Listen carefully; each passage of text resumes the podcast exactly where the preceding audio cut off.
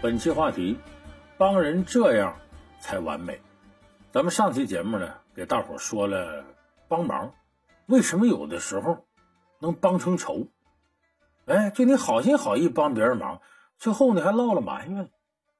我上期给大家说呀，有几种忙不能帮，你得分清楚。有几种呢，我说了个一大三不够，就说你自己不够强，没能力帮人忙时候。别大包大揽，对方不够好，人性不行，你也别帮；交情不够深，你就别帮那个很深的忙。还有一个事情别太大，如果事情有点大，你也帮不了。所以就说我刚才说这个，呃，自己呃不够强，别人不够好，交情不够深，事情有点大，这一大三不够，这样的忙你别帮。那有的朋友说我这个忙啊，非帮不可。我朋友啊，各方面什么的，我我也得对得起人家。就这忙我该帮，那好，那该帮的忙，怎么样能避免这就真最后出现落埋怨的情况呢？哎，咱们今天给大伙说说，该帮的忙我们应该怎么帮。咱上期说了，不该帮的忙是一大三不够，这个该帮的忙啊，你要注意这几点。叫三不一给，哪三不一给呢？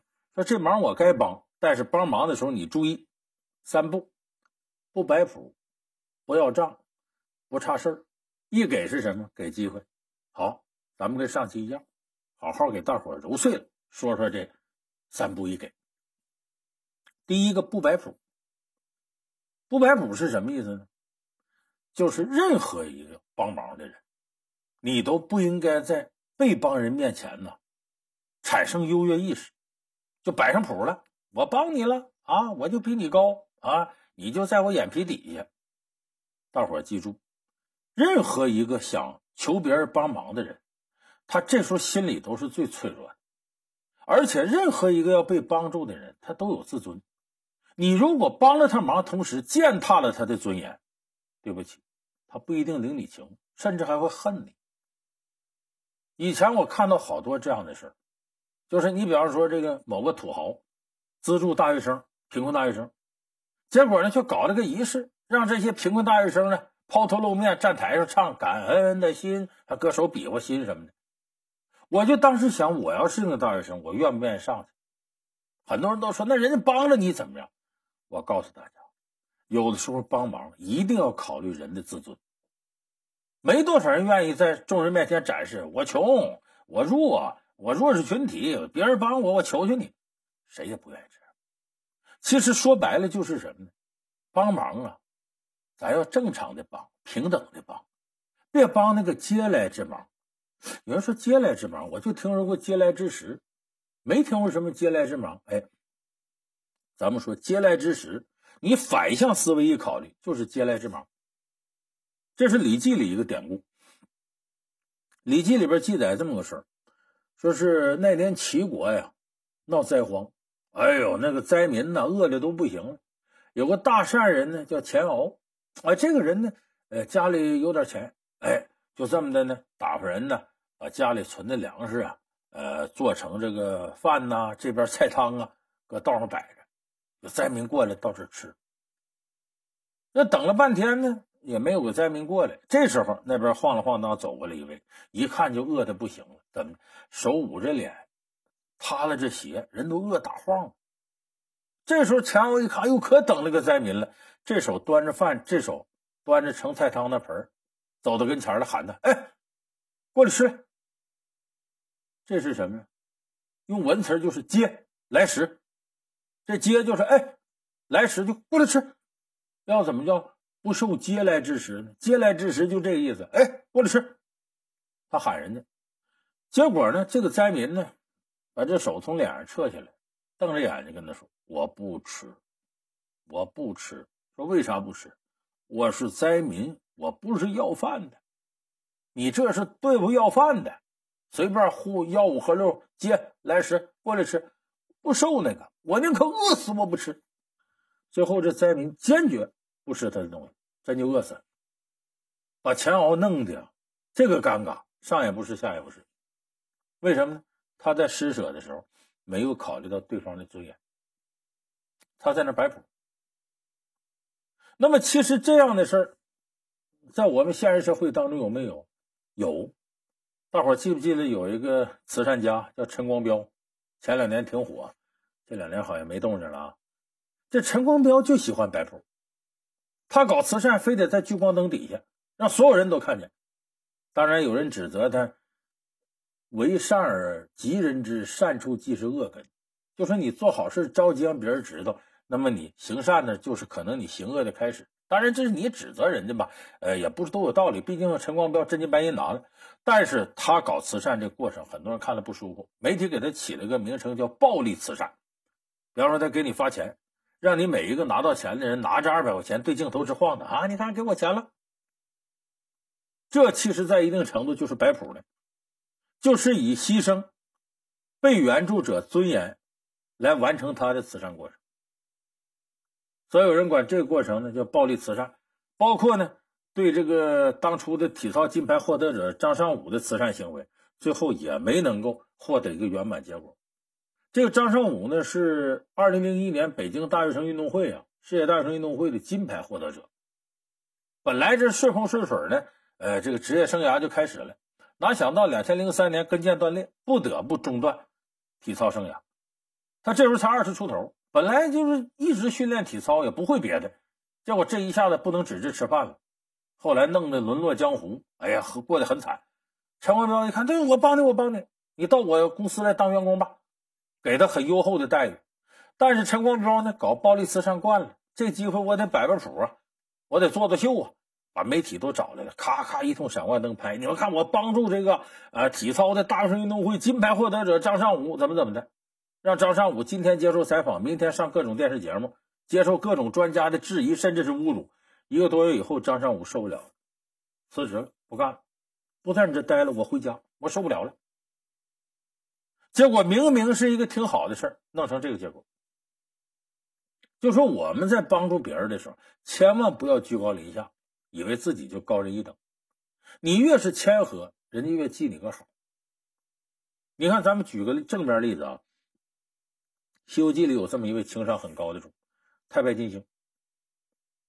太白金星在天庭的地位比较高，可是你看他跟任何人，他都低调，都谦虚，都很温暖。你比方说，这个孙悟空在下界闹事儿，玉皇大帝就要派人收拾孙悟空，太白金星先拦住了。那会儿太白金星没见过孙悟空呢，他说什么呢？说这玉帝呀。这孙悟空啊，是这个石猴，乃呢天地精华育成。当然那会儿他还不叫孙悟空呢，就美猴王齐天大圣啊。说这个猢狲呢，乃是呃天地精华孕育成，也不容易。你何不把他呢叫到天界上来，也好约束约束。玉帝就听太白金星了，一想，你看，还招来一个干事的，挺好，让太白金星下界招安。太白金星以上仙的名义。到这个花果山水帘洞，说白了，你这是妖怪的洞府。跟这些小猴说：“你通报你们大王，呃，我求见你们大王。”你看他管当时孙悟空这么一个几乎是散仙式的妖怪，他叫大王，很尊重孙悟空。所以就这点看出，太白金星他情商很高。我来是帮你忙的，但是呢，我的姿态放的很低。包括后来。孙悟空他们这个师徒四人遇到黄风怪，这黄黄风怪是有点本事的。当初是个老鼠精，偷吃这个西天的这个油灯油，完后到下界在黄风岭上作恶，让他下边人把唐僧抓来了，抓了孙悟空去救师傅去呢。这黄风怪真有点本事，一股贼风起来，把孙悟空吹到半空，把他火眼金睛都吹疼了。最后弄得孙悟空没招，打听说这个。谁能治这黄风怪？哎，有人告诉他说，灵吉菩萨能收服的。哪儿找灵吉菩萨去？这时候碰着个老头这老头说：“我告诉你，灵吉菩萨在哪儿。”走了，走了，给他留下一趟帖子。这帖子证明什么呢？这老头是太白金星变的，下来帮他们。帖子上写的什么呢？哎，这写的挺有意思。他说的是呢：“上赴齐天大圣厅。”老人乃是李长庚，须弥山有飞龙杖，灵吉当年受佛兵。哎，这点名到须弥山找这灵吉谱的。头两句你注意：上父齐天大圣听，上父，这是尊称。齐天大圣还管孙悟空叫齐天大圣，这都五百年以后的事了。老人乃是李长庚，这老头就是我。李长庚谁？太白金星启明长庚，这四个词说的是一个星星，东边叫启明，西边叫长庚。所以太白金星有时候自称李长庚，意思大圣，我告诉你啊，我呀就是呃老头太白金星，说的很客气。你就这个时候他帮孙悟空忙。他姿态摆的可很低。有人说那太白金星是个文官，软弱无能，没啥本事，那可错了。太白金星在天上管什么呢？管杀伐之事。说白了，打仗、杀人这些事儿他都管。管这个事儿的主，能是个省油的灯吗？你咱们看古装电视剧，经常有这事儿。说这个朝廷要大变的时候，出现那个叛乱的时候，看天空，太白金星有异象。太白金星管杀伐的，他绝对不是个软蛋，只是这个人情商高，做事愿意把自己啊放在很低的位置。你包括他不光是对孙悟空啊，说你孙悟空有能耐，那你说唐僧那时候能有多大本事？他对唐僧一样客气。你看唐僧没有这个收沙徒的时候，离长安不远就让仨妖精抓住了，太白金星下界把他救出来，救出之后给他留个帖子。帖子上写什么呢？吾乃西天太白星，特来搭救汝圣灵，还尊唐僧为圣灵。当然，他也知道唐僧是金蝉长老转世，但能对当时一个凡夫俗子这么客气，就太白金星姿态摆的比较低。所以你会发现这么个现象：这孙悟空啊，不拿这个玉皇大帝那边人当回事见到玉皇大帝叫老儿，见到这个太上老君叫啥老官儿，唯独见太白金星。老伙计，老星君，哎，这是勾肩搭背的，很亲热，对这老头很尊敬。就说他帮人忙，他姿态摆的很低，人就喜欢跟他接触。所以太白金星这点情商非常高，包括猪八戒。为什么这这这当初把这个黄风怪这事解决了，留个帖子，你们找灵吉菩萨去吧。这老头一飞走，孙悟空说：“这是太白金星。”猪八戒对着空中都拜好几拜呀！大恩人呐，没他就没我呀！为什么猪八戒这么恭敬他？当年猪八戒天蓬元帅九岁之后调戏嫦娥，玉皇大帝要把猪八戒杀了。太白金星说情，别别别别的，不容易啊！这时候玉帝才改主意，让猪八戒到年胎门啊投胎去，错投猪胎嘛。啊，最后告了状的故事，就是如果不太白金星求情，那天蓬元帅就完了，就撂这了。所以太白金星处处帮人忙，但是处处低姿态，所以谁他都念叨个好。所以这告诉我们呢，帮人忙说你别摆谱，别居高临下。你帮那个人啊，说白了，要真是心里念叨着你的，什么时候都会记你个好。你要姿态低一点，那更好了。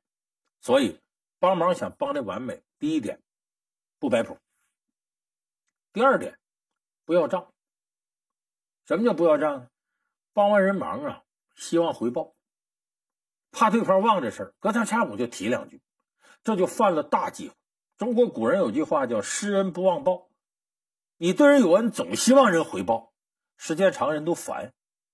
万一一时半会儿回报不上，或者你要求的回报太高，对方报不起，对你就该恨上了。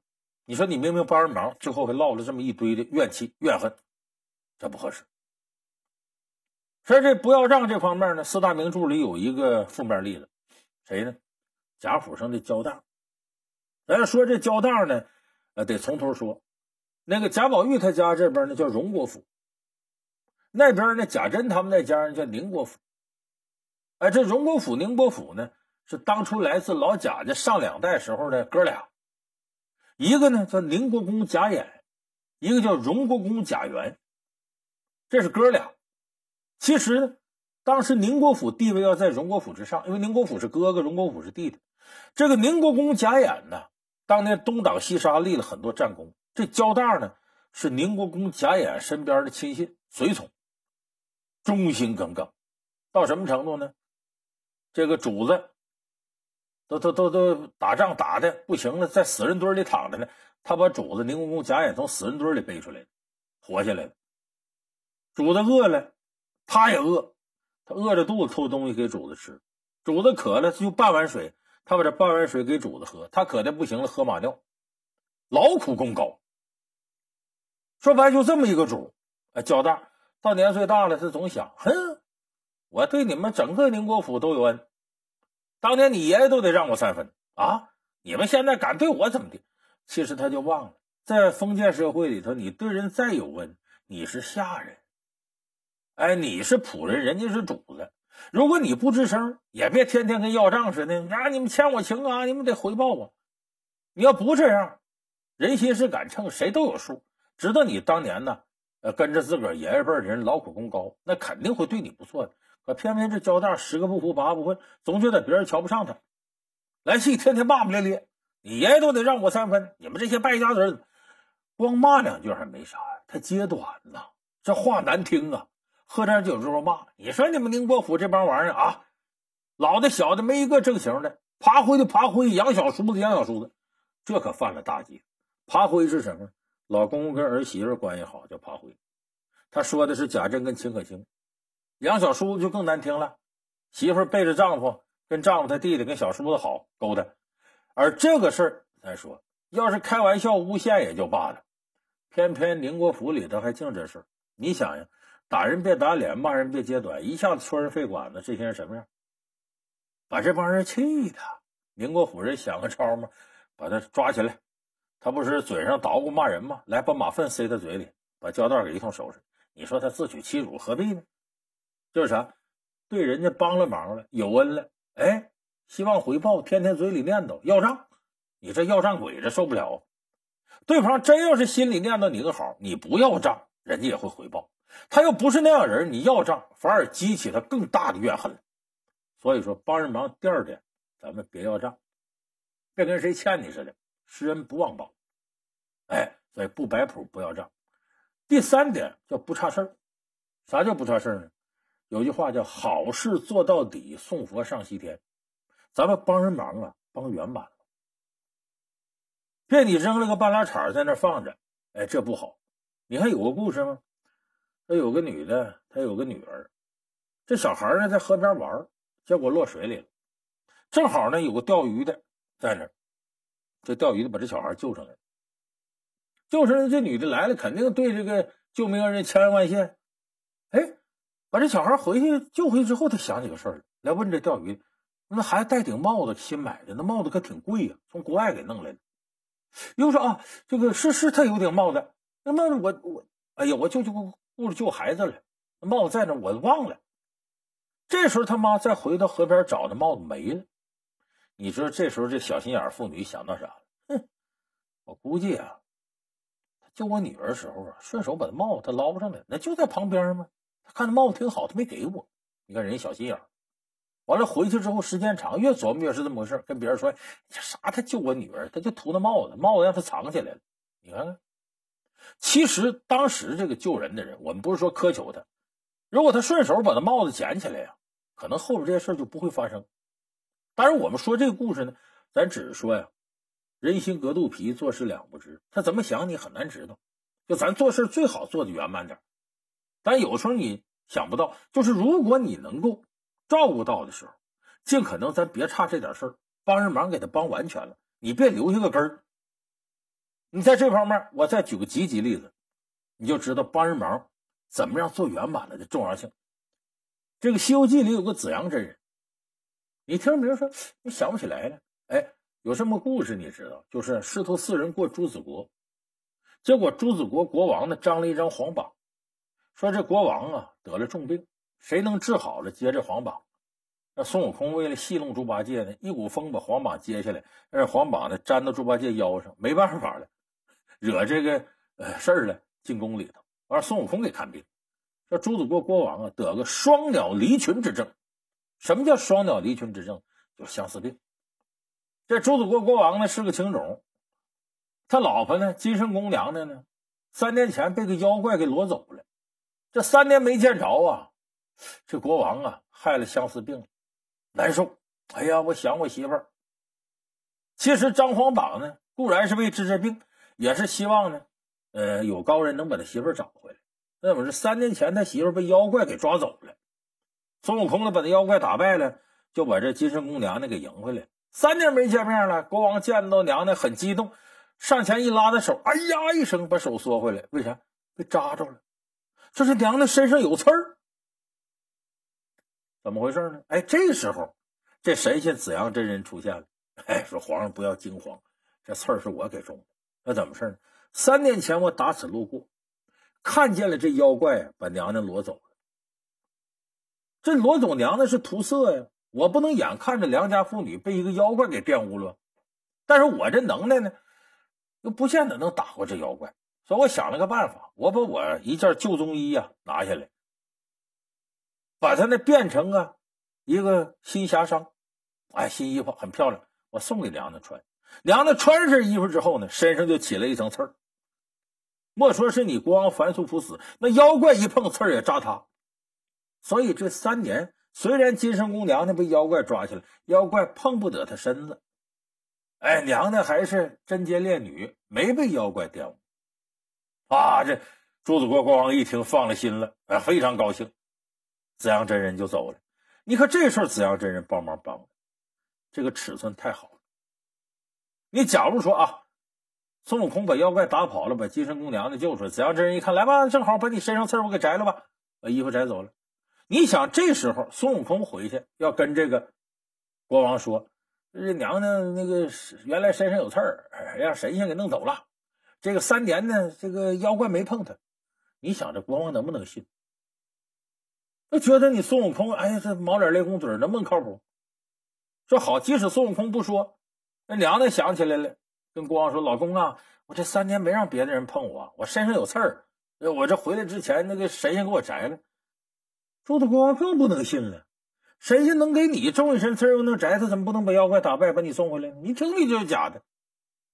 所以这紫阳真人呢，不是在孙悟空打败妖怪时候他出来给摘这刺儿，他等回去之后啊，你这国王一碰娘娘挨扎了，好，我再出现给你解释刺儿，就把整个这个过程啊，通过事实完美的解释清楚了，使这娘娘跟国王不会产生误会。你看，这帮忙帮的到位，会帮忙，时候尺寸正正好好，所以咱们要帮人忙。能想到你尽量想到，别留点根儿，最后给自己惹麻烦、落埋怨，这这叫不差事儿。不摆谱、不要账、不差事儿。最后一个，给机会。什么叫给机会呢？咱这个别人帮你忙了呀，谁也不想背人情债，都想着还人情。那还人情得有机会还。如果是你是帮人忙的人，当对方要还你人情，而还这个人情呢，对对方来说又不是。那种天塌下大不了的事你就给他个机会，让他还人情，这样有来有往，双方交往的心平气和，哎，就容易这交情深，他也容易念你个好。你千万别绷着留言啊！我这个不差这个，我这这不用不着。你不给人机会，时间长了人没法还这人情，总觉得是个事儿，总觉得你压着他，他一不舒服，俩人这交情没个好。所以该给机会啊，咱们得给机会。你看。四大名著里还有这样的经典例子，咱都知道林冲。林冲呢，呃，他老婆林娘子被这个高俅的干儿子给看上了，结果双方有了冲突。这时候高俅呢陷害林冲，林冲带着家传宝刀，本来是高俅让他来见，误闯白虎节堂，发配吧，给弄到沧州去了。到那呢，林冲呢倒不缺钱，因为既有他老丈人给的盘缠。又有鲁智深帮忙，而且还有这个柴大官人、大财主保护着，不差钱所以到酒店里头吃饭呢，哎，你别看我是个犯人，我有钱，一掏都是银子。哎，在这儿呢，他碰着一个故人，这个人叫李小二。想当年呢，在东京呢，这李小二是个店伙计，也不怎么一时昏了头呢，把这老板钱给偷了。这老板就要送他见官，林冲呢赶上了。认识这李小二，哎呀，这点小事不值，呃，他一时糊涂，我替他赔这钱，林冲替赔的钱，这李小二千恩万谢。可是呢，偷了主子的钱呢，名声不好，在东京没法混了。又是林冲呢，给了他盘缠，又给了他点本儿，你出去做个小买卖吧。这李小二呢，沿途呢就做点小买卖呢，谋生。后来呢，到了沧州呢，给这个酒店老板打工，哎，娶了他女儿了，等于完成人生逆袭，他成了酒馆老板。林冲到了酒馆一看，哟，认识这李小二，乐坏了。恩人呐，没有你，我哪有今天呢？你得给我机会，我报答你。就是总请林冲喝酒。林冲呢，其实呢，完全可以不必接受这个，他也不差这钱儿。你白请我吃饭，我我兜里有钱。但林冲情商还可以，好，好，好，你请我喝酒，我就喝；请我吃肉，我就吃。有时候呢，自己在这草料场待着呢，李小二给他送酒送菜去，他也接受。时间长了呢，我也有银子，我就给你点哎，俩人呢就不是那么刻意，哎，一毛一毛的算，也不是说林冲我就不接受你了，有来有往。而且林冲呢，单身汉呢，衣服哪儿脏了，裤子哪儿破了。都李小二拿回家，他媳妇给洗完补好了。说白了，双方往来的很融洽。就林冲给了机会，让你李小二报答我，结果后来报答可大了。怎么呢？高俅不死心，想害死林冲，打发陆谦和身边的人这么仨坏蛋跑到沧州来商量，说咱把这草料场烧了。林冲看草料场的死罪呀，这是。这仨人就在李小二酒馆里密谋，让李小二和他媳妇听着了。李二赶紧报告林冲，这林冲才躲过杀身之祸，才有风雪山神庙杀死仨仇人，然后雪夜上梁山的事儿。你想想，如果林冲当时不给李小二这机会，我也不差你这俩钱我吃你饭，我给你钱。时间长，李小二觉得林冲高不可攀呐，离我太远了，我报答不起人家，咱不是一路人呢。你是神仙，我是凡人，我离你远远的吧，可能也就没有后来这些事儿。所以，大伙儿记住一个道理：人和人之间往来呀，有来有往。有的时候，你觉得说我啥事儿万事不求人，没事我我求不着他，别这么想。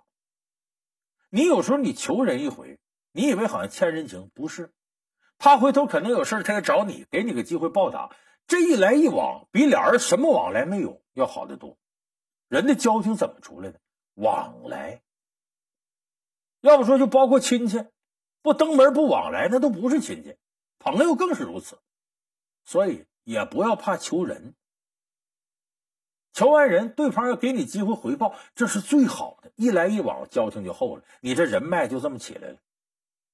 所以给机会，你帮了别人一个忙，要给机会让别人报答你，你俩人的交情比原来可能会厚的很多。所以我今天说的，不摆谱，不要账，不差事儿，给机会。就是该帮的忙，你要做到这个。咱们总结一下昨天和今天，记住，什么时候这忙不该帮？自己不够强，对方不够好，啊，这事情还有点大，交情还不够深，这叫一大三不够。这四种情况，这忙最好别帮。那么这忙非帮不可，要怎么帮忙呢？你帮忙的人要不摆谱，哎，不要账，不差事儿，最后帮完了还要给对方机会，这样才能收获一个。圆满的帮忙，才能收获你圆满的人脉。